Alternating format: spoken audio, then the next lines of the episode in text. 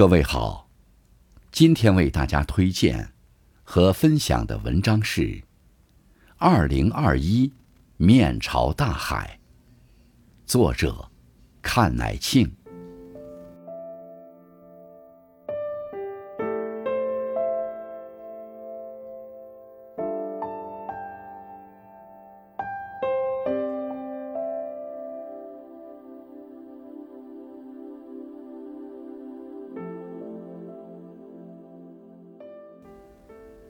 二零二一年，其实和经历过的往年，和可以想见的来年一样，一天不多，一天不少，但是这一年却显得步履蹒跚，直到年末才显出进程的快捷，乃至潦草来。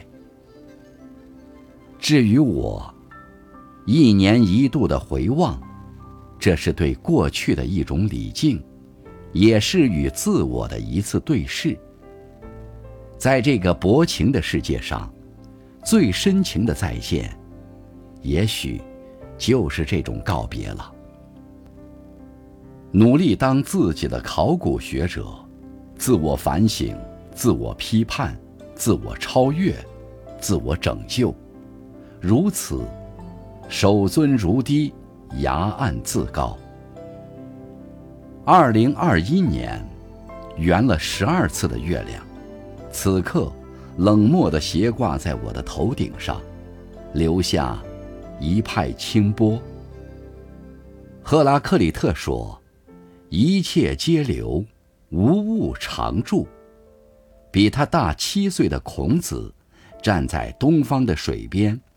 也以流水比况人生的一去不返，而两千年后的此刻，江流天地外，湖色有无中。我在一个不为他们所知的江南，身处曾经照拂过他们的如水月光之下，我却分明感到，生平在各个地方所见到过的河流，皆已。从心上流过。二零二一辛卯年，这个牛年里，没有立春，就是叫无头春，不吉不祥。但是人们相信，只要像牛一样勤奋努力，就可以克服自然节律带来的岁时不顺，通过主观来与世界达到一种化解。一种平衡，这是传统文化的悠长。理想的人格，不正是无所求、无所待、无所依吗？马尔克斯有一句话：“生活不是我们活过的日子，而是我们记住的日子。”他的生活和他的作品一样魔幻，但这句话还是实诚的。我的二零二一年，是从维也纳新年音乐会开始的。这是一年一度的心灵狂欢。因为疫情的原因，今年的音乐会是线上的。乐池一如既往的满满当当，可是观众席上却空无一人。在屏幕上，我看到了十年前曾坐过的那个位置，自然。同样也是空着的。丝弦在铜管的伴奏下，发出或磅礴或细美的音响。八十岁的墓地，动作准确，思路清晰，沉稳而敏感，让人怀疑岁月何以在这位演奏家身上没有留下老迈的痕迹。最后的收官之作，依然是蓝色的多瑙河。充满欢乐，也充满悲伤，似乎也定下了二零二一年的基调。这一年的热词，无疑是新冠病毒，这是全人类的敌人，一个不得不相伴的敌人。我们在赛跑，我们在作战，我们在抓狂，我们在赌气，我们在瓷器店里捉老鼠。我们在用高射炮打蚊子，我们在挥舞长矛与风车作战，我们在左右手互搏，我们在拔着自己的头发想离开地球，而所有的这一切困境、窘态、衰相、无奈、无能、无聊，都证明了人类的局限性，证明了我们苦心构筑的文明，其实是沙滩上不堪一击的堡垒。我们津津乐道的成就，可能不过是一场梦幻泡影。李安把流行小说少年派的梦幻漂流，拍成了同样的经典，以象征的手法向世人提前展示了一幅末日景象。海难之后，救生艇上只有一个少年派和一只老虎。海天茫茫，一切都不可知。派对老虎的态度，从最初的害怕、争斗，到明确界限、相互依存，最后成为因警醒证明自身存在，而成为生存中不可缺少的一部分。而我们能否有这个勇气和智慧，是否有这个心力和气量，在这个注定……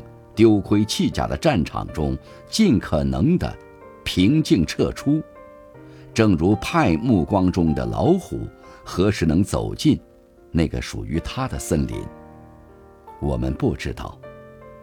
我们所知道的，只是灾难还远未结束，老虎还在船上虎视眈眈，我们还在梦幻漂流。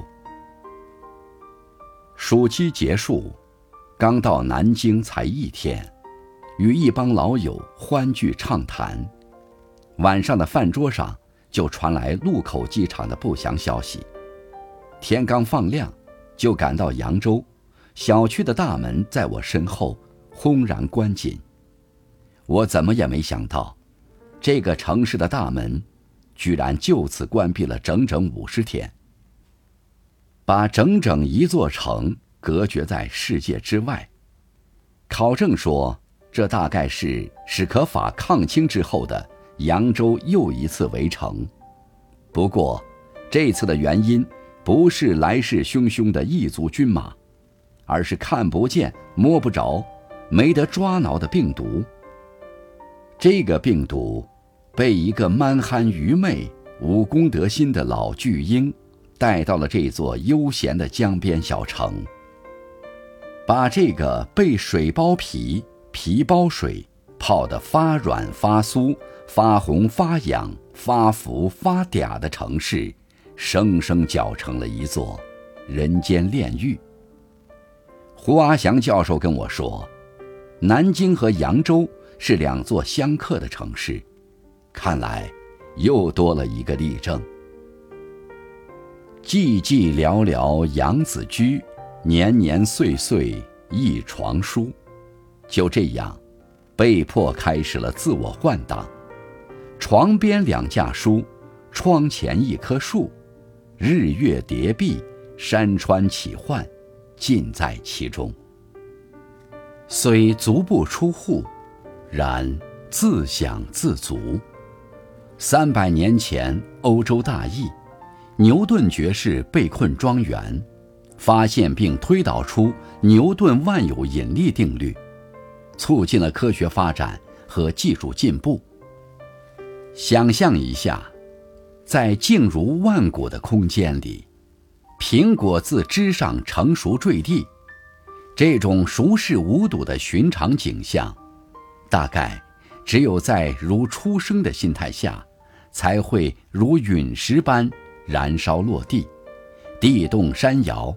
才会激起牛顿探究的热情和智慧吧。波普的、雅痞的、普罗的、资本的、现代的、后现代的、先锋的、古典的、建构的、解构的，如今不再聚集、碰撞、相融，通通让位于无所不在的强大意志。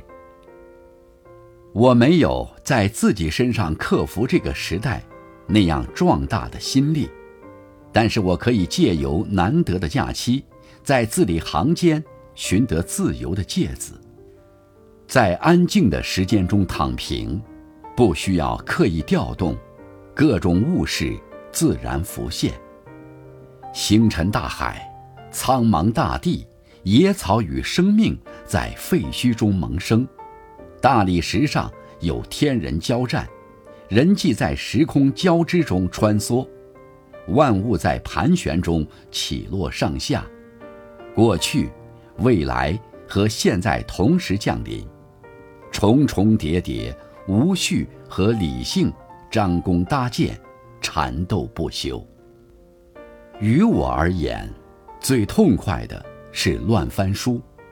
黑格尔善著方程，卡夫卡自觉地动，博尔赫斯双目炯炯，海明威不怒而威，劳伦斯的沉湎，纪德的忘情，罗素的绅士相，卢梭的下流态，屠格涅夫的优雅，纳博科夫的贪婪，鲁迅在黑暗中的认光。苏东坡肉香茶分中的曼妙文字。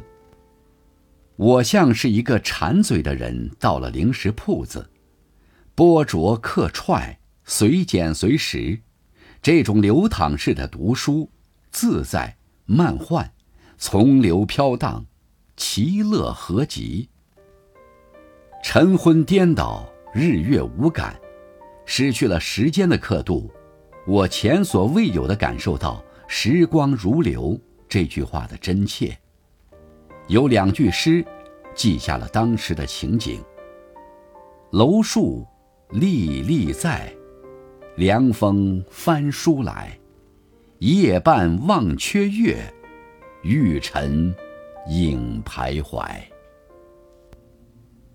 成天被吊在诡异的楼林里，日日夜夜。呼吸着令人窒息的空气，周遭是用钢筋撑起的透明的玻璃和不透明的水泥，感觉像极了一个末日预言。活着不容易，人生是如此的不确定，偶然性如此强大和捉弄着人们。究竟什么是人生的真谛？如何估量生活中的得失、是非？祸福，从而主动把握自己的一生，不是值得好好思索一番吗？福克纳说：“我拒绝人类的末日，因为人类有尊严。所有人都站在边缘上，尽管触摸不到中心，但仍需要关心中心问题。有感于周遭的不安、不满、不定。”我偶尔从读书之余，抬起倦黑的老眼，探出了笔尖，试图廓清误解，消除误会，用事实说话，努力从未曾遇见过的人心的至暗时刻中，挖出一点现实的光亮来。于是我把读书札记改成了羊城日记。二十天短短的日记，不做起居注。只是对生活草蛇灰线的描摹，夹杂一些零星思想的疏忽火光，在日记背后的网络里，越来越多熟悉的、不熟悉的朋友在关注和鼓励，当然，可能也会有别样的眼神在。若避好名之嫌，则无为善之道。我把日记当成一个园艺小谱。作为一次自媒体的实践，以字自求，自驾自色，自沉自浮。作为曾经的媒体人，从第一天我就清楚他的命运，但在孤独的狂欢中，也第一次感到创造亲密感是多么重要的事情。我相信蒲宁的那句话：“唯有词语被赋予生命。”但我还是意想不到，我的日记竟然遭到了过度关注。鲁迅说：“久受压制的人们，被压制时，只能忍苦；幸而解放了，便只知道作乐。”而我只是希望大家不要忘了这场无妄之灾，不论哪个层面的，都要好好总结，数计利于未来。灾难终会过去，龚自珍说：“观今宜见古，无古不成今。”这个世界的一切，都会如同尘埃一样随风逝去，只有一样东西会留下来，那就是历史。一座城市全部停摆，这场无妄之灾，既是偶然，也属必然。本应成为人们应对灾难的最好教科书，但是躲过一劫的人们，开始庆幸了。上头忙奖免，民间涮火锅，好了伤疤忘了疼，当初的痛不欲生、无奈无助，通通扔到脑后。如痴如醉地投入像烧烤火锅一样沸腾的生活去了，所以这一节和下一节本无不同，直到下一轮循环。丘吉尔传里，这个拉开冷战铁幕的英伦牛人曾言：“在人生的头二十五年，我渴望自由；在接下来的二十五年，我渴望自律。”后二十五年，我意识到自律就是自由。被圈又久了，我感觉都有了下楼恐惧症。回想起来，我不知道这是不是斯德哥尔摩综合症的前兆。终于，像当年一样，我离开了这座熟悉而陌生、让我爱恨交加的小城。这期间，我被关了整整五十天。车轮滚滚，云彩漫天，卧龙跃马终黄土，谁道狂歌非远谋？最终，我用黄仲泽的一句诗，为这段难忘的历史做了结。就在倦又一隅之时，接到消息，和脑瓜巨灵的孙同学电话，电话传来的却是噩耗。惠祥去世了，心中悲痛。今年上半年，这伙计还跟我联系的，我给他寄去了书，他说已经回南京了，正在创办浦口新校区。我还说了，都到这个年龄了，不要老是做为他人做架上的事情，不要太累了。他还调侃道：“没事儿，我就擅长做这种事情。”兄弟啊，我被困住了，去不了南京，不能为你送行，只有在紧闭的门窗内，燃一支香，一遍遍播放我最喜爱的舒伯特的小夜曲，且让小提琴的四弦和着烟雾袅袅上升。兄弟，记得你跟我一起在红八楼的四楼走廊里拉小提琴的。其中就有这首小夜曲。唉，落叶他乡树，寒灯独夜人。我又失去了一位好友，惠祥兄弟，一路走好。心里莫名烦躁，独自在小区的楼间乱走，虫伏在不可见的草下，做最后的复明。蚯蚓不安了，拱出了土，被晒僵在画面苍茫的大理石板上。蝉声嘶哑，有点凄切的意思在。毕竟，入了秋，天到底还是高阔了一些。秋天，无论在什么地方的秋天，总是好的。想起平生秋天的况未来。在家乡的场上学自行车，月色明亮，稻草沉香。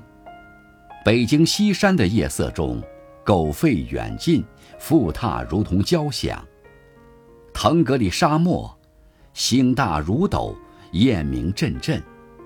塞纳河的波光中，蒙马特高的墓碑后的大师们，影影绰绰，行迹如风。大自然的气候，只是提醒人们，人只是自然的人质，没有人是一座孤岛，但每个人都是一个半岛，一半连接着自己，一半面对着陌生而不可知的世界。一两片黄枯的树叶，藏在茫茫夜海中，像是满头黑发中不经意间崛起的一两茎白发。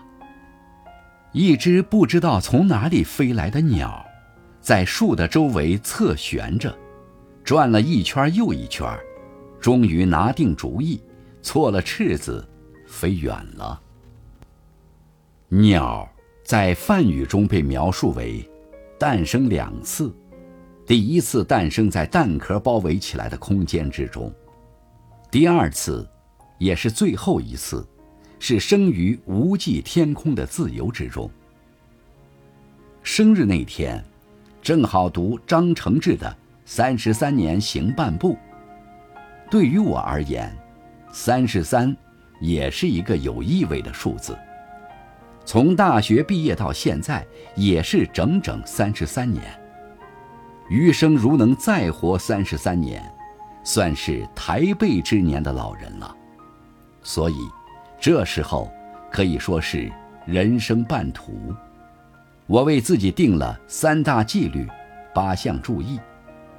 三大纪律是：正派正直，谦虚谦逊，节约节欲。八项注意是：一、身体就是精神，通过锻造身体，磨练意志和人格；二、以独处为习惯，不官傲。不轻狂，凡事需向内心求。三，不浪费时间，不图耗精气，聚焦中心问题和重点。四，不贪物恋心，需简朴生活，低调为人，务本务实。六，不争不求，不勉强自己，为难他人，主动边缘化。六，待人诚恳。与人为善，分寸适当，与人保持距离。七，人不知而不愠，安身生定，安心生勇，安神生慧。八，保持头脑清醒，精神清洁，志存高迈，周遭和谐。张承志还说了，我们不背离，即便是和平的攻占，即便是孤立的死守。胜利仍然是可能的，这句话让人欣喜。于是，像关注灵魂一样关注身体，精神是身体的天空。这句话有虚，身体是精神的大地，这才是实的。锻炼身体，健康饮食，减掉冗余，恢复弹性，几个月下来。恢复了三十年前的肉身，差不多就成广告上说的年轻态、健康品了。难吗？不难，心里有才会有。现实是心理的对照物。这句话在身体力行中得到了切实的验证。这大概就是唐三藏所说的，在信物、解物、行物、正物中。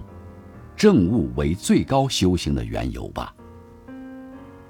生活在一个没有花园的时代，认真过好余生每一天，等待草木荣华，大地葱茏。高湾史记总算出版了。季风会长请我在江苏史学会口述史分会上演讲，我以“此心不安处是吾乡”为题。介绍此书，振宇先生、单庆教授、陈冰博士，还有青铜、春节，都写了很好的文章推荐。新华日报、扬州日报、无锡日报等媒体，还有新疆艺术学院学报都刊载了评论文章。江苏省、无锡市、扬州大学，还有家乡的档案馆、图书馆。陆续收藏了拙作，让家乡高湾这个小小的地名留在了历史的册页中。其实我最想说的话，已经被木心说过了。我的文章比不过海，只是一带不太长的沙滩，而你们可以眺望海。高湾《史记》参与中国好书评选，层层推选，已经进入最后的复评，结果与雁北的一位圈中人乡村扶贫的书撞车，临门崴脚。没能进入中国好书，出版社姜老师表示遗憾。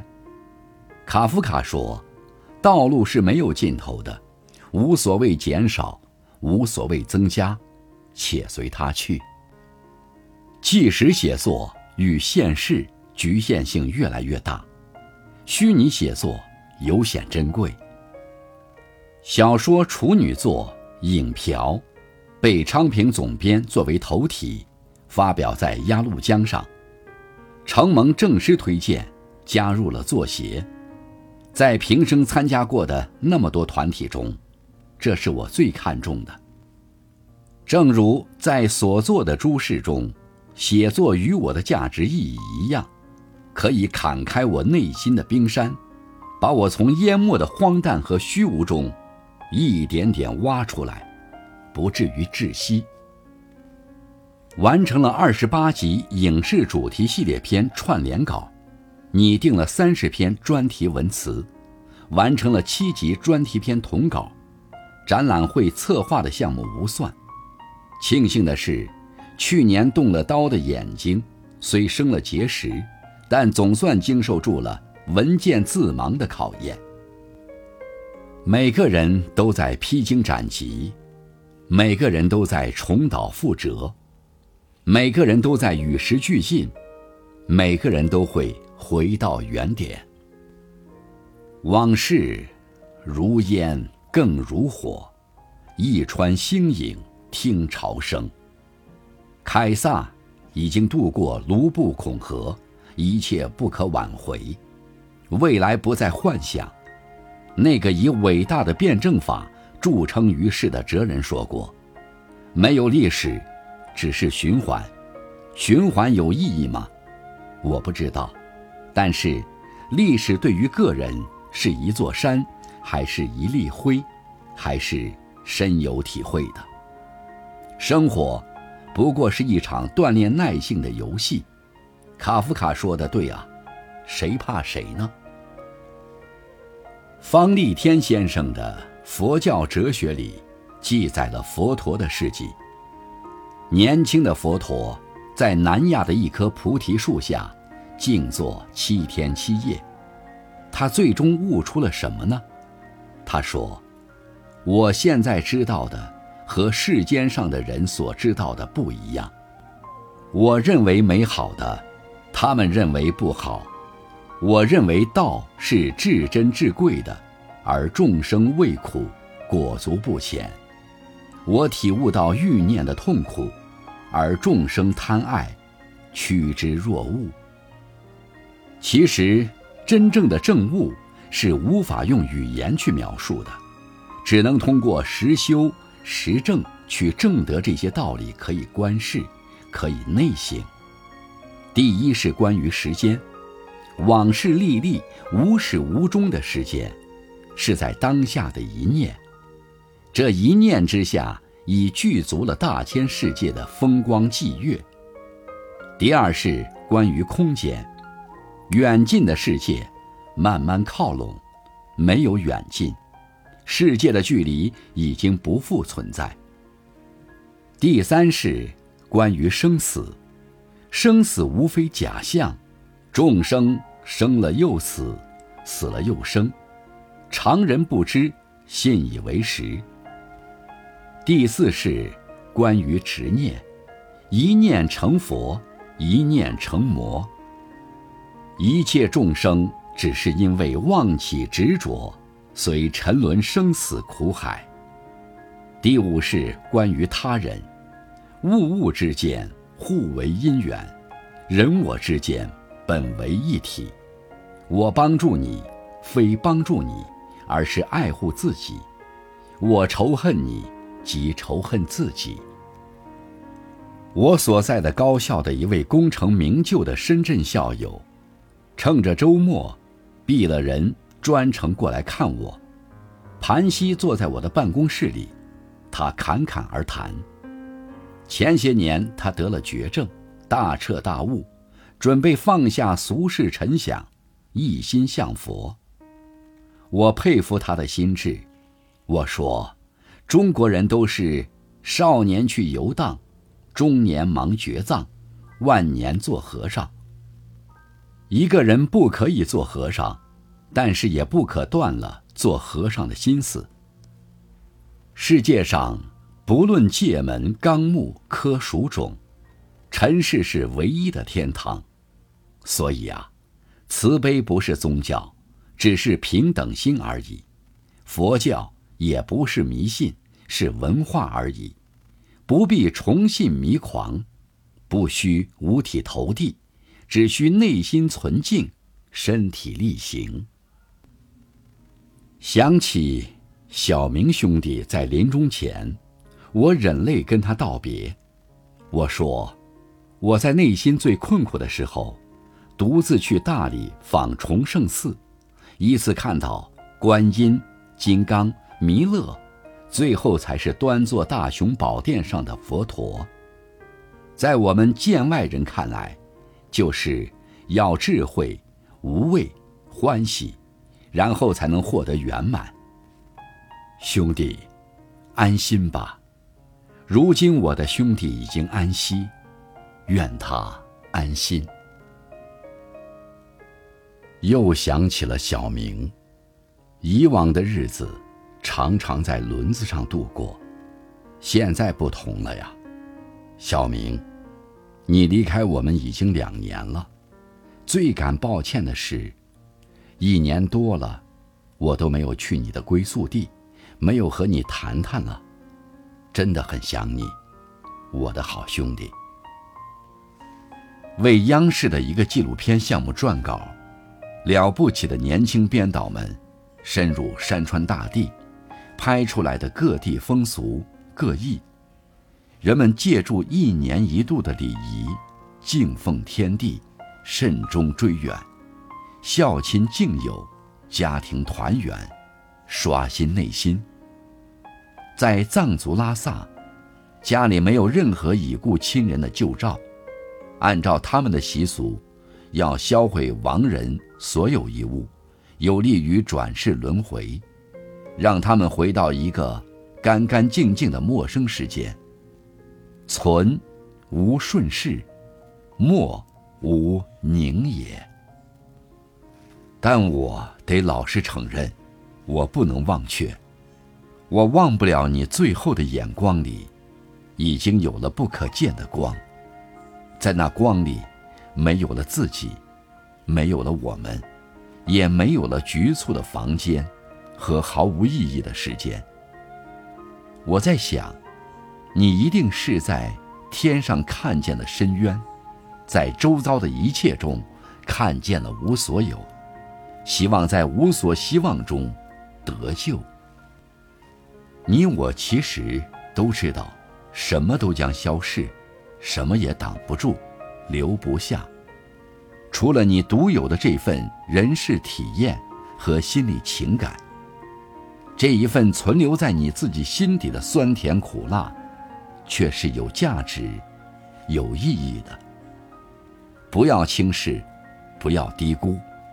也许，只有它能丰富你的此在，只有它能使你感到自己独特的存在。念桥边红药，年年知为谁生？答案只能是：见户寂无人。纷纷开且落，不为谁生，也不为谁落。你我不再有此生，一切也仍将如旧。花自开，水自流。但你还是先走了，怎么能让我忘记呢？不但不忘，我还常常想到你身边的地下世界。